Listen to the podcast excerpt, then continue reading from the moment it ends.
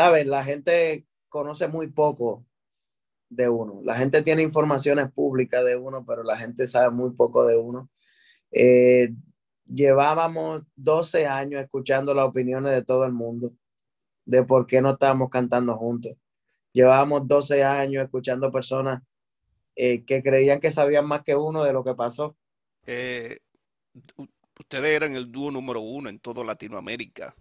Grabaron con, con Universal, la disquera. Eh, y estaban, yo diría, en, su, en su apogeo. O sea, ¿qué, sentiste cuando él tomó la decisión de decir, no, me alejo, eh, quizá por motivo de salud o otras razones? ¿Qué, ¿Qué sentiste? ¿Te desanimaste? ¿Dijiste voy a continuar solo? ¿O echaste para atrás un tiempo? ¿Qué pasó? Me enojé, lo primero, me enojé con él. Mm. me enojé con él, para ser bien honesto.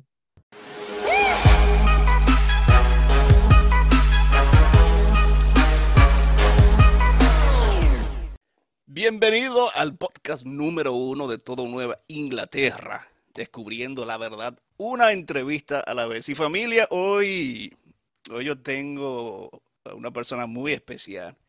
Y yo sé que ustedes, especialmente los que escuchan, no solo en la radio, sino a través del podcast, han estado esperando eh, a Lenny Salcedo. Eh, para mí es muy especial. Yo tengo muchos años escuchando su música. Y yo sé que para la juventud de este tiempo, escuchar sus canciones tiene un significado muy, muy especial. Llega al corazón porque son canciones que él vive, eh, experiencias vividas que llegan al corazón nuestro. Lenny Salcedo es compositor, productor, cantautor, eh, teólogo, psicólogo, terapeuta. Eh, nominado al Latin Grammy. Eso fue en el 2014, si no me recuerdo, ahora le pregunto. Eh, pero es un hombre de Dios, un hombre entregado con mucha pasión y se nota cuando canta la música que canta. Eh, y, está con nosotros en esta hora. Leslie, ¿cómo estás? Estoy feliz, Anthony. Un privilegio para mí compartir contigo y con todo tu público. Gracias por la oportunidad y veo que estás más informado que la familia mía. ¿Viste? ¿Viste? ah, pero qué gozo, qué gozo tenerte con nosotros eh, en esta hora, eh, poder compartir contigo un, ratito. Eh, yo sé que Dios te ha utilizado poderosamente, te sigue utilizando y te va a seguir utilizando y tú has llegado al corazón de mucha gente. No solamente, no solamente, yo tengo muchos familiares y seres queridos que escuchan, o sea, no adventistas y gente que muchos, algunos de ellos hasta ateos, y, escuchan tu música, sienten como ese, esa, esa pasión, ese mensaje, lo reciben cuando te, te escuchan cantar. Sí, sí, si supiera que una de las cosas que de, creo que de las gracias que Dios me ha permitido, tocaste un punto de eso. Yo tuve un maestro en mi, en mi clase de maestría que era que es ateo, creo que todavía lo es, eh, el profesor Hanler Montero, el doctor Hanler Montero. Y un día en una de nuestras discusiones de la perspectiva de las necesidades básicas humanas, yo le decía que una de las necesidades básicas que Abraham, que Abraham Maslow se le escapó fue precisamente la necesidad espiritual. Y ahí ya tú sabes que comenzó la discusión entre un ateo y un... Pero eh, Dios me dio la oportunidad de llegar a ser muy amigo y muy amado de esa persona. Inclusive ese día él dijo, admito que mis pacientes, él psiquiatra, en mis pacientes, la mayoría de los que entran en contacto con algún tipo de creencia, regularmente se sanan. Eh, él dice, yo no creo en Dios, pero creo que creer en Dios le está funcionando a lo que lo están haciendo. O sea que hay muchas razones que la gente tiene para decir que cree o que no cree, pero sabemos que creer es sanador y nosotros creemos que, hacerlo es salvador. Gloria a Dios. Eh, Lenny, el mes pasado, específicamente el 24 de septiembre, eh, lograste lo que yo siento que quizás fue un sueño, leche y miel para ti. Eh, un evento que sold out, según escuché. he visto así eh, trocitos de videos. ¿qué, ¿qué, significó para ti Leche y Miel? No solamente el proyecto, al mar, todo el evento, sino el evento en sí cuando se dio allí en vivo. Yo lo vivo bíblicamente, o sea, Dios le hizo una promesa a Abraham, a los antepasados de los que lo vivieron. Yo pienso que la promesa de lo que Dios, de lo que Dios inició ahora es solo el principio. Fue un evento ciertamente sold out. Fue un evento que lastimosamente cientos de personas, cerca de 400 personas se quedaron fuera porque pues no hicieron los preparativos a tiempo. Pensaban, pensaron que ese día iba, iba a haber boleta y mm. lastimosamente se lo veníamos anunciando hace mucho tiempo, pero lo más importante no es eso. Lo más importante es que este disco que se grabó en vivo, por eso era Leche y Miel Live, porque se grabó todo en vivo, los instrumentos, las personas que están ahí. De hecho, te voy a dar una primicia, es que, y no lo he anunciado por mis redes, el día 4 de noviembre sale la primera canción del live. Tremendo. El disco está basado en los personajes de la Torá, en los principales personajes. Se me escapan algunos, o sea, todavía no ha salido el personaje de Abraham, pero ya salió el personaje de José con la canción Nada impedirá. Y esta próxima es el personaje de David con una canción que se llama Busquen al muchacho, que sale el 4 de noviembre de este año. Muy esperada esa canción, ¿sabías? Muy esperada. Hasta René González me comentó, dijo, muy bíblica, y muy actual, que son dos cosas difíciles de hacer, de una canción que, que hable de una historia tan vintage y ponerla que la gente se pueda asociar con ella al día de hoy. Interpretaste una canción en inglés, según escuché. ¿Es cierto Y, pregunto, ¿vas a empezar también a cantar en inglés? Sí, sí, sí, sí, sí. Ya había hecho algunos intentos vienen muchas canciones en spanglish más que otra cosa. Esta canción, esto, esta fue totalmente en inglés, pero vienen algunas Yo grabé una canción que se llama New York, que la hice para una película, no, la subí a, la, a las plataformas, pero no, no es una adoración como tal, sino definiendo lo que significa para mí y para muchos dominicanos, sobre todo, este, la ciudad de Nueva York, que regularmente fue nuestra nuestra, nuestra embajada, nuestro lugar donde llegamos, donde primero nos recibieron a la mayoría, a la mayoría de los caribeños.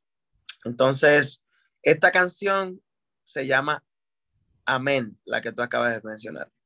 Amén. Amén. Ya está, está en la, no está en las redes todavía.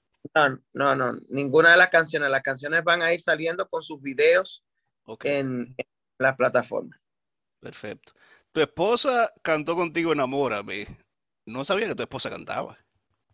Bueno, mi esposa cantó, bueno, mi esposa había cantado conmigo en, mi, en, el lanzamiento de mi disco anterior, grabó una canción conmigo que se llama Enséñanos a amarnos. Es para pareja, le invito a que la escuchen. Este, y en esta ocasión grabó tres canciones conmigo. Grabó Tengo Papá, grabó Amén, ella canta en Amén también, y grabó eh, enamórame como tú mencionas. Tremendo. La primera vez que, porque yo, yo lo conocí, o yo te conocí con Juan Pilecni, eh, la primera vez que lo vi en vivo, en concierto, no un concierto, pero fue, eh, fue un, culto musical, un culto musical. Un culto musical en, en, yo no sé si fue 2009 o 2010, en la Universidad Adventista de las Antillas, no sé si tú recuerdas. Oh, claro, claro que sí. Eso fue 2009, sí. 2009. 2009. Recuerdo porque eh, uno de mis profesores de teología pensaba que ustedes eran uno, Juan Me, imagino, que él se imaginaba que ese nombre era en hebreo, Juan Pilecni. De seguro. bueno, eh, sí, decano, en esa vez que tú mencionas, y qué bueno saber que tú estabas ahí el decano de la Facultad de Teología eh, me llama, termina el evento y me dice, usted es teólogo, ¿verdad? Digo yo, eh, sí, pero eh, dice, porque usted habla como si usted supiera algo de teología. Mm. Y yo le dije, bueno, sí, tuve la oportunidad de estudiar teología. Y fue la primera vez como que alguien de, de, de una universidad adventista, sobre todo, pues como que se diera cuenta de que yo tenía también esa afinidad por, por el conocimiento teológico. Obviamente yo no estudio teología eh, para demostrar nada, regularmente lo hago para aprender o para sacar canciones o para predicar con, con una base que le sirva a la gente. Allí, eh, como te mencioné, como mencioné, te conocimos como Juan Pilegni, eh, los vimos a ustedes crecer, desarrollarse. Y él tuvo la oportunidad de cantar contigo eh, en Leche y Miel. ¿Cómo fue, ¿Cómo fue esa experiencia? Yo sé que mucha gente desde que ustedes se separaron estuvieron esperando ese día, que llegara ese día en que ustedes, o sea, verlos juntos en un escenario, verlos juntos cantar. Y, y, llegó el día. ¿Cómo, cómo, ¿Cómo fue para ti esa experiencia? Lo primero es que fue un gran desahogo. Fue una carga para mí. Me quité una mochila de encima porque, ¿sabes? La gente conoce muy poco de uno. La gente tiene informaciones públicas de uno, pero la gente sabe muy poco de uno. Eh, llevábamos 12 años escuchando las opiniones de todo el mundo de por qué no estábamos cantando juntos. Llevábamos 12 años escuchando personas eh, que creían que sabían más que uno de lo que pasó. Mm. Y, por ejemplo, tú mencionaste la Universidad de las Antillas. Luego de ese evento de la Universidad de las Antillas, precisamente, mi hermano Juanpa cayó interno ese mismo día, en la noche. Esa noche lo, llevamos a, al hospital ahí, no me acuerdo cómo que se llama. Eh, ahí en Mayagüez. En Mayagüez. Y lo llevamos al hospital adventista y a Bellavista. A Bellavista. Y entonces ahí lo llevamos a, lo sacamos de ahí y lo llevamos donde unos amigos, porque no teníamos seguro en Estados Unidos en ese momento. Y lo llevamos al hospital Menonita. Me acuerdo que, que fueron tan buenos con nosotros. La cuenta nos hizo casi 20 mil dólares. Y Juanpa se vio a punto de morir en esa ocasión. Nos perdonaron la deuda literal, o sea, toda la deuda, de, porque no teníamos cómo pagarlo en esa ocasión. Este,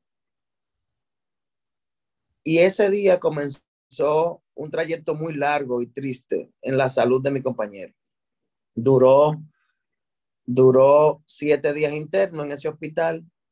Llegó a la República Dominicana lo volvieron a internar por seis días más. Después eh, fuimos a un viaje a Miami. Saliendo del aeropuerto de Miami hacia Santo Domingo, se desmayó. Comenzó a tener otros problemas de salud y se complicó hasta que llegó un día que él no aguantó más los niveles de estrés que demandaba nuestra carrera en ese momento. Este, y yo decidí continuar a pesar de que yo quería que él siguiera cantando. Pero en mi madurez, eh, quería que él cantara conmigo, pero no sabía que el nivel de peligro de salud que él corría era demasiado grande y que era necesario que él tomara un descanso o que se retirara para conservar su salud, para cuidar a sus hijos, para atender a su familia. Y esa es la razón principal, entre otras cosas también, de, del negocio de la música en el cual nosotros estuvimos envueltos en aquel entonces, pero la gente lo que hizo fue decir, no, este se lanzó solo para ganarse todo el dinero, para hacer tal cosa, y, esa, y esas cosas se acabaron el día en que Juan Paileni, en el 2022, 24 de septiembre, salieron juntos al escenario y disfrutamos el momento y vamos a seguir haciendo cosas juntos. Claro que no le demanden a Juan para tener que hacer gira toda la semana, como lo hacíamos antes para que él pueda continuar con su vida. Ustedes eran el dúo número uno en toda Latinoamérica. Eh, grabaron con, Universal, la disquera.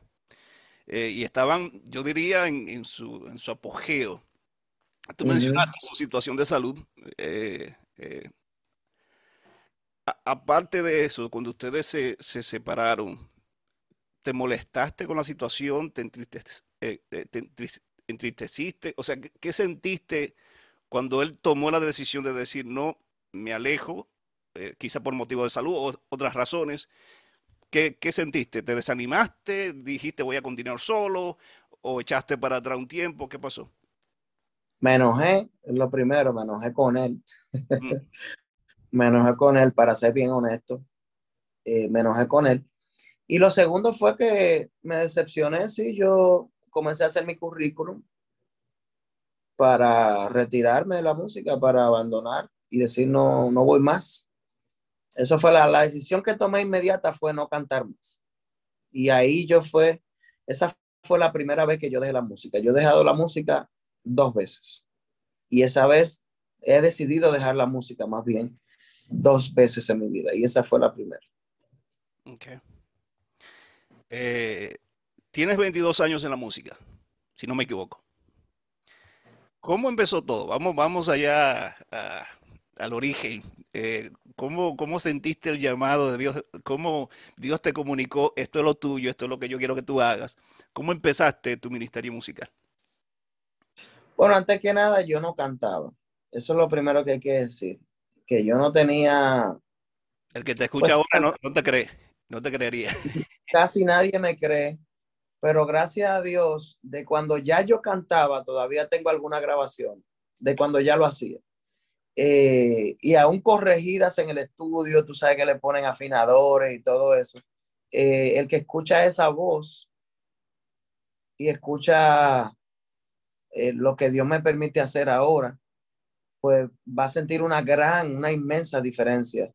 Este, regularmente las voces cuando ya tienen más de 20 años cantando van en decadencia. Y el Señor en lo, contrario a mí me ha permitido pues tener voz, que es lo que yo digo, no, no, no que sea ni pretendo ni sueño con ser el cantante más grande. Yo, la mayoría de los cantantes cantan más que yo, eso es lo que yo digo. Eh, y lo digo con sinceridad, no lo digo con falsa humildad. Yo creo, yo escucho voces a veces y digo, es impresionante lo que ese muchacho, esa muchacha puede hacer. Sin embargo, este, sin embargo, me fui, aquí estoy. Sin embargo, este, siento que Dios respondió a mi oración. Un día, después que me votaron de la última agrupación, por desafinado, obviamente, eh, le, me tiré de rodillas como hasta las 2 de la mañana. Estuve como desde las 10 hasta las 2 de la mañana en el suelo de mi habitación, orando, hablándole a Dios y diciéndole, Señor, si tú no quieres que yo cante, pues ponme pasión por las otras cosas que yo hago. Que yo no siento, lo que yo siento por la música, yo no lo siento eh, pues mi familia quería que yo fuera pastor, pero el decano de la Facultad de Teología de mi universidad me dijo un día, usted no tiene perfil para ser pastor. Y yo le creí. Realmente es verdad, yo no tengo perfil para ser pastor. Y, pero yo sentía un deseo y una llama tan fuerte cuando yo cantaba, aunque los otros sintieran lo contrario, que era lo único que me apasionaba. Y yo pienso que Dios escuchó mi clamor eh, lo primero que yo hice fue que formé mi propia agrupación para que nadie me votara de ella. Eh, un grupo desafinado, más desafinado que yo o igual de desafinado que yo. Este, y después fuimos creciendo juntos y cometiendo errores, pero dándonos cuenta, en eso yo aprendí, lo primero que aprendí, lo primero que le quiero enseñar a veces a los cantantes, sobre todo en nuestra iglesia, es que la gente no te va a seguir porque tú cantas mucho. No, la gente te va a seguir porque hay algo de ti que comunica, no solamente lo que tú dices, no es el mensaje lo que tú cantas nada más. A veces nosotros somos parte del mensaje. Nosotros somos esas cartas leídas que la gente eh, dice, es que si Dios lo hizo con él, lo puede hacer conmigo. Somos ese testimonio que camina y somos esa iglesia que va a los lugares donde la iglesia no va. Entonces, pienso que que eso enamora a la gente. Y ese grupito de desafinados teníamos eso, que la gente, no sé si era reírse que iban de nosotros, no sé a lo que iban, pero la gente abarrotaba los pequeños lugares en ese momento, que nosotros hacíamos conciertos eran totalmente llenos, totalmente, y la gente lo disfrutaba al máximo. Y ahí aprendí que la interpretación eh, y en la conexión con la gente superaba inmensamente la capacidad que tenga una persona de cantar o no. Tremendo. Eh, eh, yo recuerdo Raymond y Miguel, para los que no conocen, son dos comediantes muy reconocidos allá en Dominicana. Una vez te preguntaron por qué música cristiana. O sea, en otras palabras, ¿por qué no te dedicas a cantar de, lleno música secular? ¿Cuál fue tu respuesta? ¿Qué, le, respondiste? Recuerdo que les dije porque Dios me dio voz. Ah, porque yo le pedí a Dios que me diera voz. Y Dios, y yo le prometí a Dios. Entonces, que si Él me daba voz en esa oración, esa fue la segunda parte de la oración. Si tú me das voz, yo te prometo que no se la voy a dedicar a nadie más. Mira que yo he grabado canciones románticas y que no le veo nada de malo, al contrario le veo todo de bueno y creo que es de Dios y creo que la Biblia por algo tiene un libro que es de música eh, romántica, que es el libro Cantar de los Cantares, eh, y que no es escrito en la iglesia, o sea, por favor, eso está hablando de un hombre a su mujer, eso es lo que está hablando ahí, y es muy explícito realmente para ese tiempo lo que el sabio está, lo que el rey está diciendo de su amada.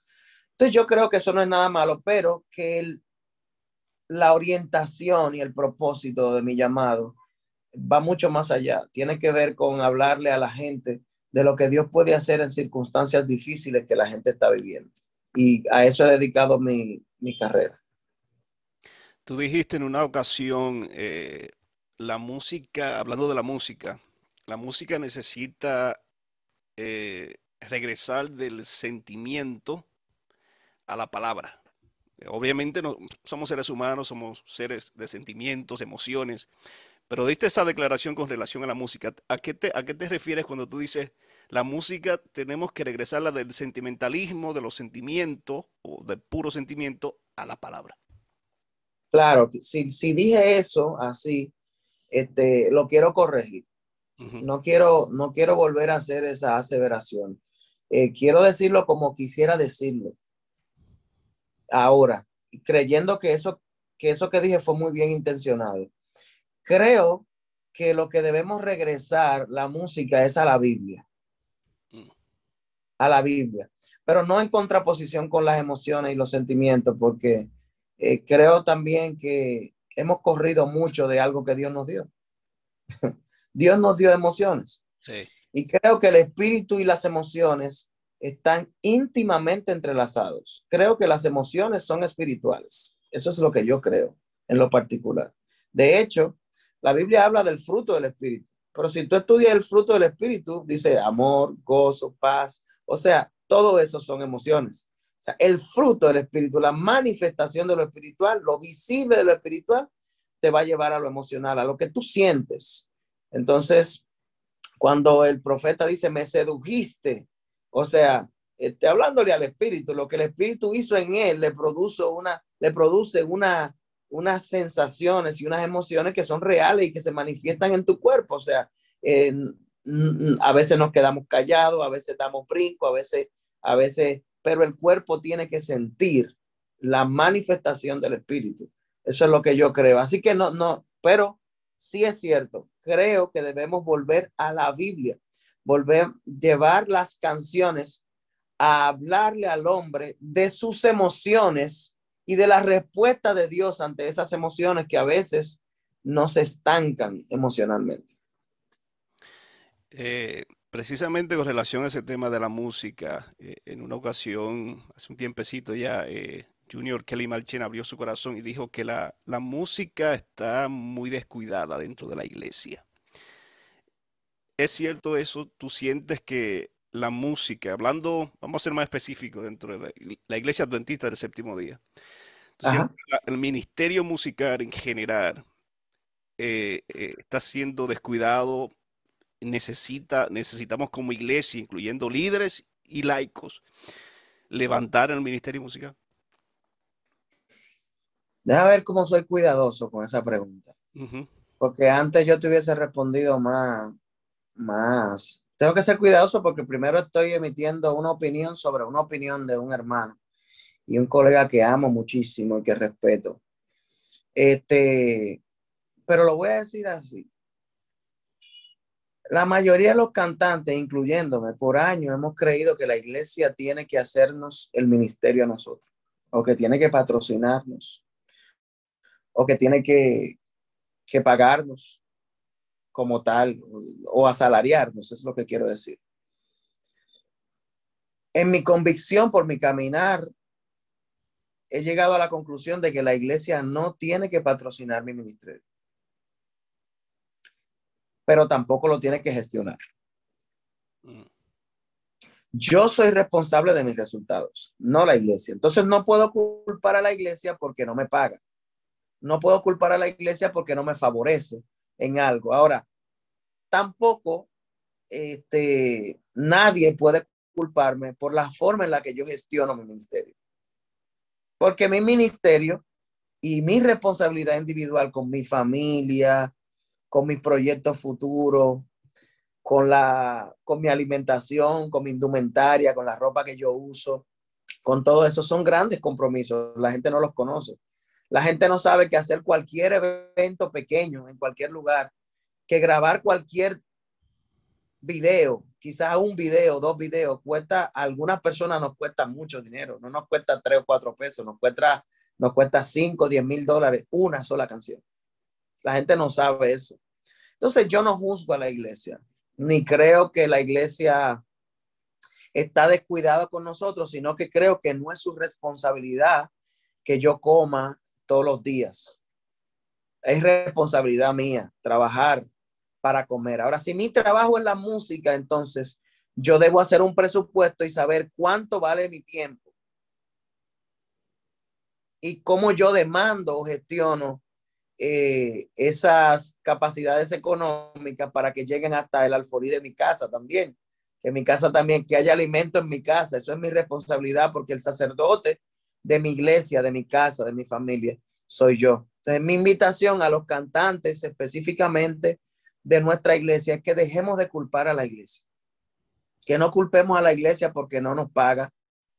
Eh, pero cuando vayan a un lugar que manifiesten sus expectativas con respeto, con altura, que obvíen cualquier opinión contraria a lo que ellos hacen y piensan, que sigan haciendo su trabajo, porque al final de la jornada, este, la iglesia es una organización religiosa, no es una casa disquera, no es una agencia de manejo de artistas, es, tiene que ver con, con predicación, con pastorado y con otras cosas. Ellos no, por eso, entonces, en ese sentido, hagan respetar también su voz, en el sentido de que si me critican porque hice una demanda económica de lo que yo considero que es justo para mí, entonces eso no es problema mío, no me voy a sentir mal. Pero es mi responsabilidad, es lo que yo creo.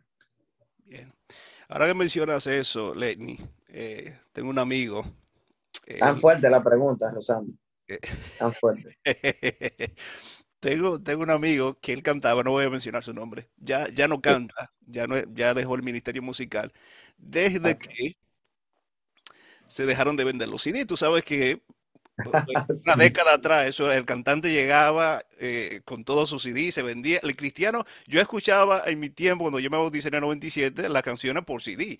Ahora tenemos YouTube, ahora tenemos un montón de redes sociales y hay música por todos lados y ya no se vende eh, los CD como antes. Y, y, desde entonces dejó de cantar y me dice, no, ya eh, eh, esto no, no, no, no, me ha dejado fruto no, y dejó de cantar. ¿Cómo ha afectado el ETNI de esa transición? Ahora con las redes sociales, con el internet, tenemos la música en el celular, un play y ya. el tiempo de antes a ahora, ¿cómo ha afectado? ¿Tú sientes que ha afectado al cantante este cambio, esta tecnología o, o no? Sí, sí, definitivamente, pero, pero antes de, quiero resaltar que hay un problema cuando yo hago música porque voy a vender. Mm. Hay un problema serio con eso. O sea, si yo voy a dejar la música porque ya la forma en la que yo vendo un producto no se vende. Entonces la intención principal es preocupante porque cuando yo escribo una canción, yo no escribo pensando cuánto va a vender ese disco. Yo escribo pensando a quién en una habitación, en la oscuridad de un laberinto, esa canción va a alcanzar. Y si el medio es un medio gratis como YouTube, pues qué bueno que la gente no tenga que comprar mi música y que la pueda encontrar gratis. Eso es lo primero. Lo segundo es que volviendo a la responsabilidad que tenemos nosotros, tenemos la responsabilidad, como dice la palabra de Dios, de ser entendido en los tiempos. Esa no es la primera vez que el sistema cambia. Los casetes también se dejaron vender, de venderlos. Los long play, los LP, famosos long players, LP, se dejaron de vender una vez. Este, y obviamente en el año 2010 aproximadamente comenzó el cambio. En el 2000 el cassette desapareció para nacer el, el disco compacto. Este, y en el año 2010, una década después, pues desapareció, comenzó a desaparecer el sistema del disco compacto para resurgir a las eh, plataformas digitales. Ahora, ¿qué ocurre con eso? Que las plataformas digitales tienen un nuevo lenguaje de monetización, de cómo ganar dinero. Y como dice la palabra de Dios, que los a veces los hijos de las tinieblas son más sagaces que los hijos de la luz.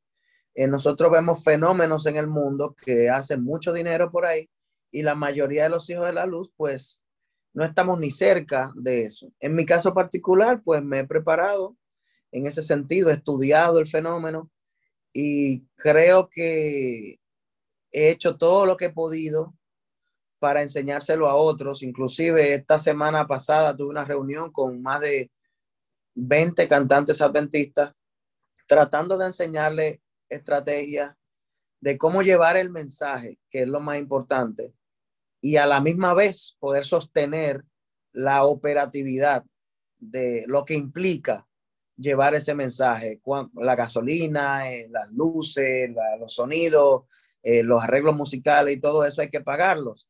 Entonces, yo, yo quería compartirle eso y estamos trabajando en eso para construir una base que pueda servir para que las próximas generaciones de cantantes adventistas eh, podría no preocuparme en mi caso, porque como canto en muchas otras iglesias, este, pues yo si me invitan o no me invitan, pues tal vez, tal vez quiera que me inviten mis hermanos, pero si no me invitan, por lo menos a mi casa no deja de llegar al alimento. Ahora, sí sueño con que todos los cantantes de nuestra iglesia, todos, sean relevantes en el, en el escenario de la música mundial, porque no le veo todo el sentido a que nos conozcan nuestros propios hermanos y que el mundo nos desconozca. Creo que Jesús fue tan abierto que su mensaje hoy los gentiles lo podemos disfrutar.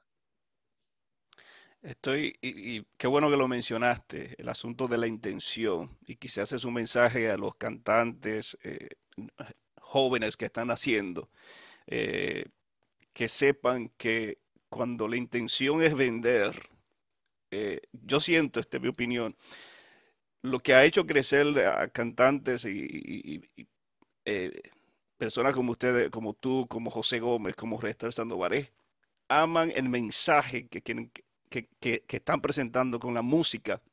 Claro. Y vender.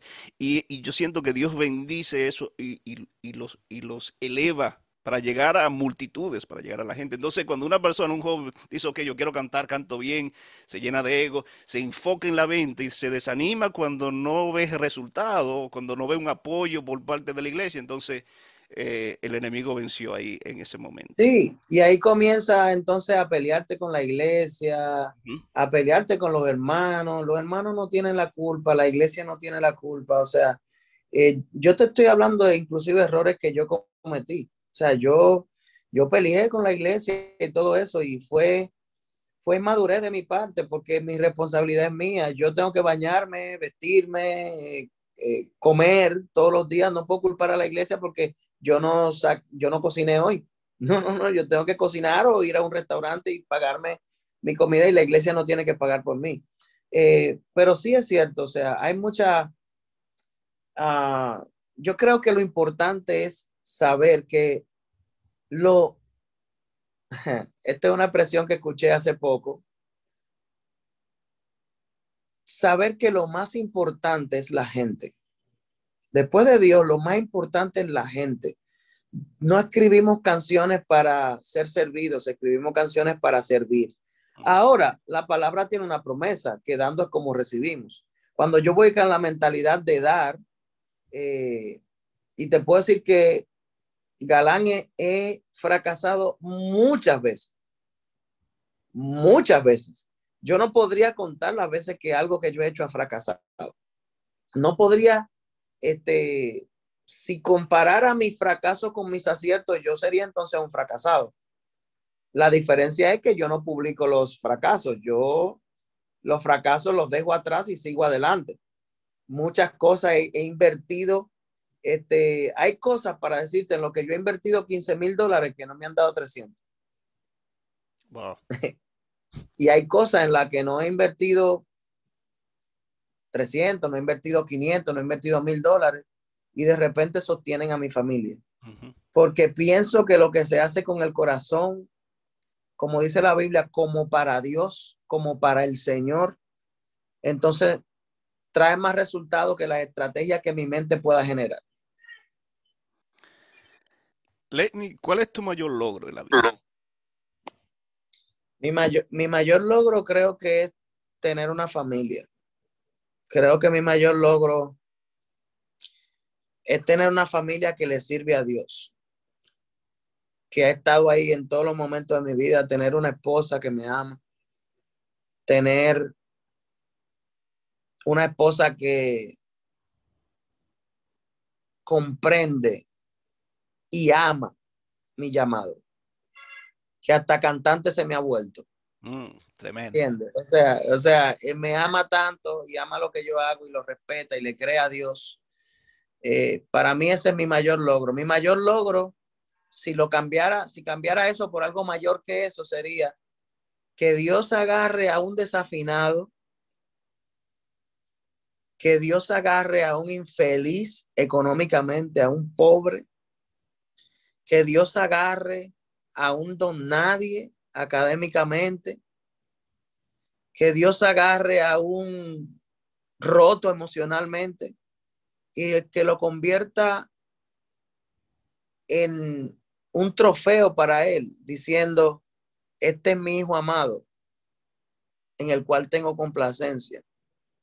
Este es mi hijo amado, escuchen su música, este es mi hijo amado, eso es algo muy grande. Eso yo no me lo merezco. Eso no tiene, eso me hace llorar, literalmente. O sea, siento los deseos de llorar porque, porque nadie más que yo sabe que yo no me lo merezco, que yo no me lo he ganado. Y si eso se llamara un logro, este, pues eso es lo más grande que me ha pasado.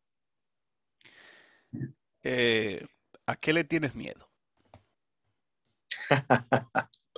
Bueno, yo le he tenido miedo a muchas cosas. Le he tenido miedo a los aviones.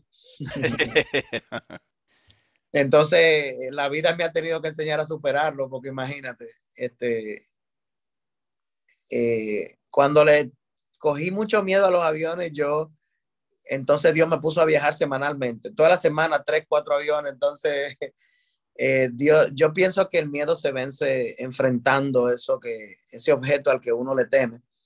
Pero le he tenido miedo a la muerte, le he tenido miedo a las enfermedades, a los diagnósticos.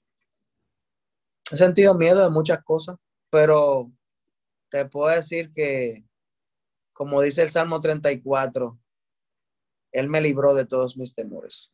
Amén. Eh, cuando uno le entrega su vida a Jesús, eh, el enemigo no se queda de brazo cruzado y más. No eh, levanta un ministerio a nivel que tú lo has levantado. ¿Qué, es lo que tú sientes, eh, lo que tú consideras que es lo peor que te ha pasado en tu vida? ya sea a nivel personal, a nivel familiar, y cómo lo superaste. Bueno, no hay nada más indescriptible que la muerte de mi hijo en el 2014, justo en el año que me nominaron al Grammy. Yo no disfruté esa nominación. Mm. Yo asistí a Las Vegas y todo eso, pero yo no lo disfruté. Porque, porque es algo que no tiene nombre y que no se puede escribir. Este lo superé y lo superamos más bien. Lo superamos porque estamos aquí. Lo superamos porque le hemos seguido creyendo a Dios. Lo superamos porque mi voz no se cerró eh, creyendo que Dios es malo cuando me pasan cosas malas, sino sabiendo que Dios es bueno todo el tiempo. Cuando hay bonanza y cuando, cuando no hay nada. Cuando me da un hijo o cuando me lo quita. Dios es bueno todo el tiempo. Esa fe y esa convicción de que lloramos, a veces lloro eh, cuando recuerdo eso, pero dice la Biblia que nosotros no lloramos como los que no tienen esperanza. Lloro con esperanza. Por eso entre el 2013 y 2018 no grabaste eh, ni una sola canción, ¿sí? Creo que cantabas, pero eh, no grabaste nada. Durante esos años, eh, ¿era que no te llegaba nada o tú estabas cerrado a recibir por el dolor que estaban, que estaban experimentando durante ese tiempo? Pues mira, técnicamente sí escribí canciones. Sí llegaban algunas cosas, no como antes. Pero sí estaba, estaba en un duelo, un duelo no, no superado por mucho tiempo. Eh, y pienso que había una depresión ahí también. Eso mismo me llevó a estudiar psicología eso mismo me llevó a hacer una maestría en terapia familiar. Eso mismo me llevó a hacer una especialidad en coaching para, primero para conocerme yo, para poder ayudar a los que me rodean, incluyendo a mi esposa, este, a mi familia, a todo el mundo. Este, pienso que, que Dios me pasó como la anécdota que la gente cuenta de la, del águila, por ese momento de perder el pico, la piel, las plumas, mm. y tomar un tiempo para renacer. Y ahora apenas, apenas desde el 2018, empezamos a alzar el vuelo, pero con una fe increíble de que el mundo entero va a escuchar leche y miel y va a recibir leche y miel.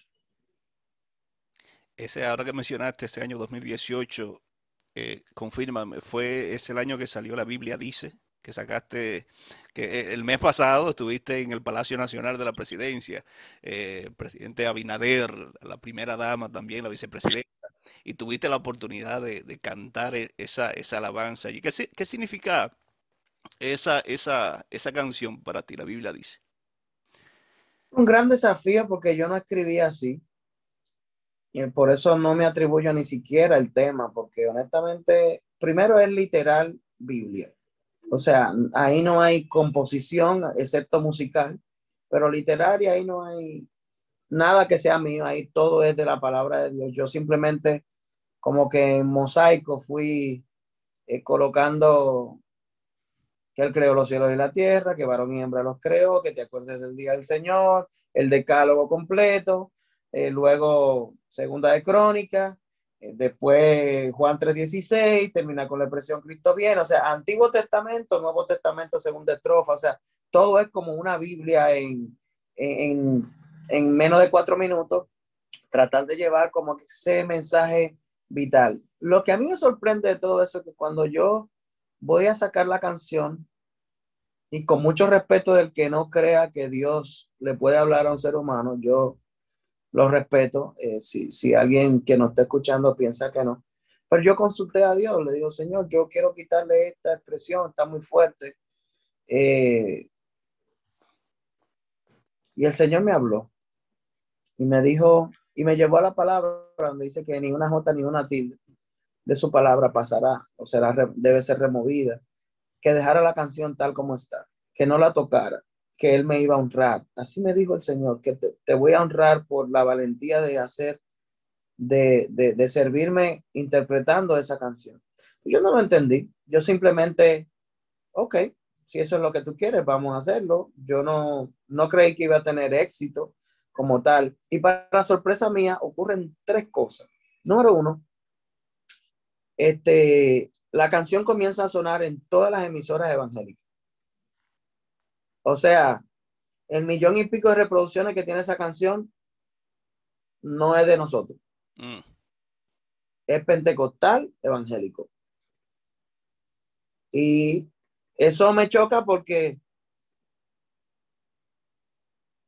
porque obviamente ahí hay unas convicciones muy, muy particulares y muy remarcadas, ¿no? O sea, son muy remarcadas. Eh, la segunda cosa que me sorprende es que tres meses después de sacar la canción, en el Congreso de mi país se comienzan unas discusiones sobre si en el escudo de nuestra bandera debería seguir la Biblia, porque aquí hay musulmanes y aquí hay otra minoría que hay que respetarlas también. Y cuando yo vi la discusión dije, oh, ok, ahora entiendo lo que está pasando aquí. Luego de eso canté la canción en el Congreso de la República Dominicana. Eso fue hace dos años. Eh, hace, eso fue, sí, a principio del año 2020, justo antes de la pandemia, justo antes de las elecciones también. Bueno, y para no cansarte la historia, la tercera cosa es lo que tuviste, que cuatro años después el Señor llevara esa canción este, al Palacio de la Presidencia en un nuevo gobierno que al parecer y lo digo así porque yo no, no me comprometo con ninguna, ningún partido político. Al parecer tienen las intenciones de honrar la palabra de Dios. Y creo que esa oportunidad había que aprovecharla. Tenía el chance de cantar cualquier otra canción. De hecho, mi canción de promoción no es esa, es Nada impedirá. Y mi canción más popular no es esa, es Todo obra para bien. Entonces pude haber cantado cualquiera de esas canciones que son quizás más relevantes para mí en ese sentido, pero en ese momento, con temor y temblor, eh, entramos y se me fue la energía eléctrica. Entramos y... ¿Tú me puedes abrir esto acá, por favor? Entramos y cantamos la canción la Biblia dice porque consideramos que era la canción que debía ser escuchada en ese momento. Eh, Lenny, ¿tú escribes libros o estás escribiendo? Sí, sí, ahora mismo de la pandemia para acá es, he escrito como cuatro libros, pero yo he, he publicado dos libros. El primero lo publiqué en el año 2009, que es el libro al otro lado, y el segundo lo publiqué en el año 2013, que es el libro Todo Obra para Bien, 2012-2013. Eh, ¿Cómo te sientes escribiendo libros? ¿Te, sientes bien? ¿Te llama la atención? ¿Te gusta hacerlo? Sí, me apasiona. Escribir cualquier cosa. Escribir, hermano, yo escribía también artículos, artículos para el periódico, este, escrito cuentos, cuando estaba en la escuela escribía décima. En eso sí era, en eso sí era muy destacado en ese momento. Ah, era muy destacado, era buenísimo en la, en la, en la literatura, aunque no en la música. Y creo que eso me ha ayudado mucho en este momento para la música y para escribir también artículos, libros, textos. Qué bien. Lenny, una última pregunta. Eh, varias de tus canciones han, explotado a nivel mundial. que no me faltes tú al otro lado, todo obra para bien. De todas las canciones que tú, que tú has escrito, que, o que tú has cantado, si tú tuvieras que elegir una favorita, una, que, que, tocó tu corazón, que te marcó, eh, y por qué, y si no pudieras cantar un pedacito de esa canción, ¿cuál sería, cuál sería esa canción? Bueno, ahora mismo te tendría que decir que es una canción que no ha salido, que la gente ya la escuchó en el concierto. Ok.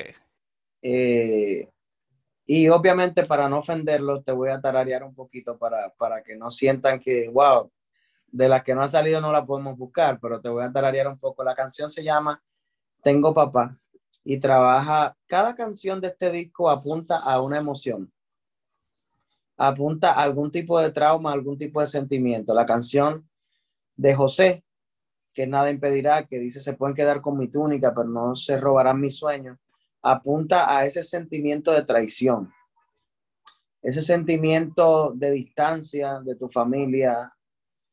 la canción de David apunta al sentimiento de menosprecio, donde tus hermanos no creen que tú eres capaz de pelear con Goliat, donde tu padre no te consideró para el día que estaban buscando un rey.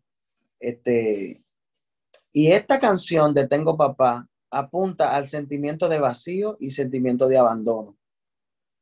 De hecho, creo que es la más importante del disco, porque cuando la Biblia habla a través del profeta Isaías, del profeta Juan, que vendría con el espíritu de Elías, que sería una voz que clama en el desierto, dice que él hará volver el corazón de los padres a los hijos y el corazón de los hijos a los padres y en psicología descubrí que el 80% de las cosas que nosotros sentimos no tienen que ver con lo que me está pasando.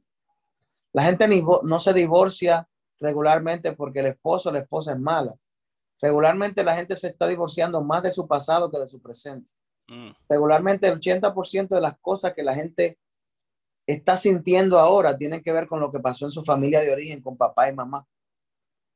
Y apuntando a eso, escribí una canción que dice, Renuncio a todo pensamiento de esclavitud. Ah, voy a empezar otra vez. Renuncio a todo pensamiento de esclavitud, al sentimiento de vacío y de abandono. Yo no soy huérfano, tengo papá y su hijo amado soy. Yo tengo un padre que me ama, yo tengo un padre que me ama. Yo no soy huérfano, tengo papá. Yo creo que lo puedo dejar ahí. Pero realmente, pero, pero realmente, y tiene una partecita muy importante que dice, yo soy su hijo y todo lo de él es mío. Si él gobierna, yo gobierno.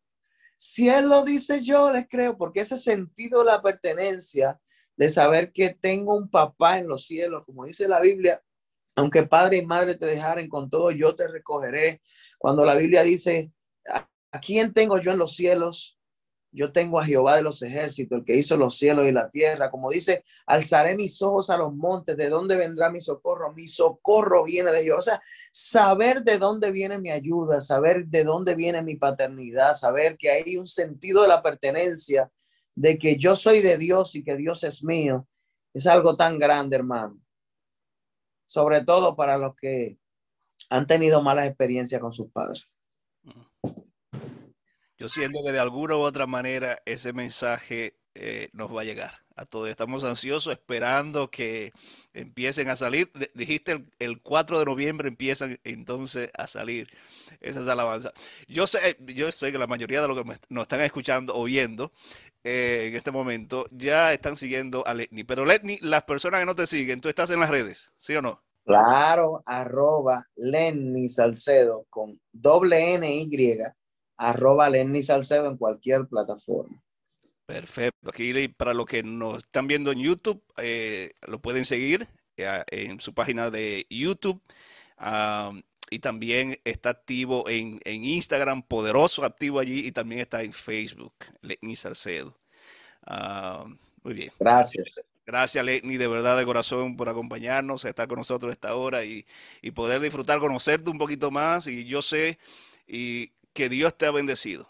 Pero quiero decirte que lo que Dios tiene para ti en el futuro, y lo creo de corazón, es más que lo que te ha dado en el pasado.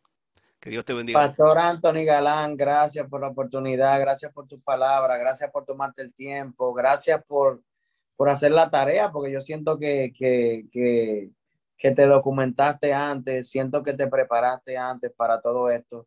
Disculpa las interrupciones eh, y gracias por el tiempo que me has regalado y que sea la primera de muchas, de muchas ocasiones en las que tú y yo podamos compartir y hacernos amigos, si el Señor así lo permite. 100%. No, gracias a ti, gracias por tu humildad y gracias por tu pasión y tu entrega. Dios te bendiga mucho, a ti, a tu esposa y a toda tu familia y tu ministerio que siga creciendo.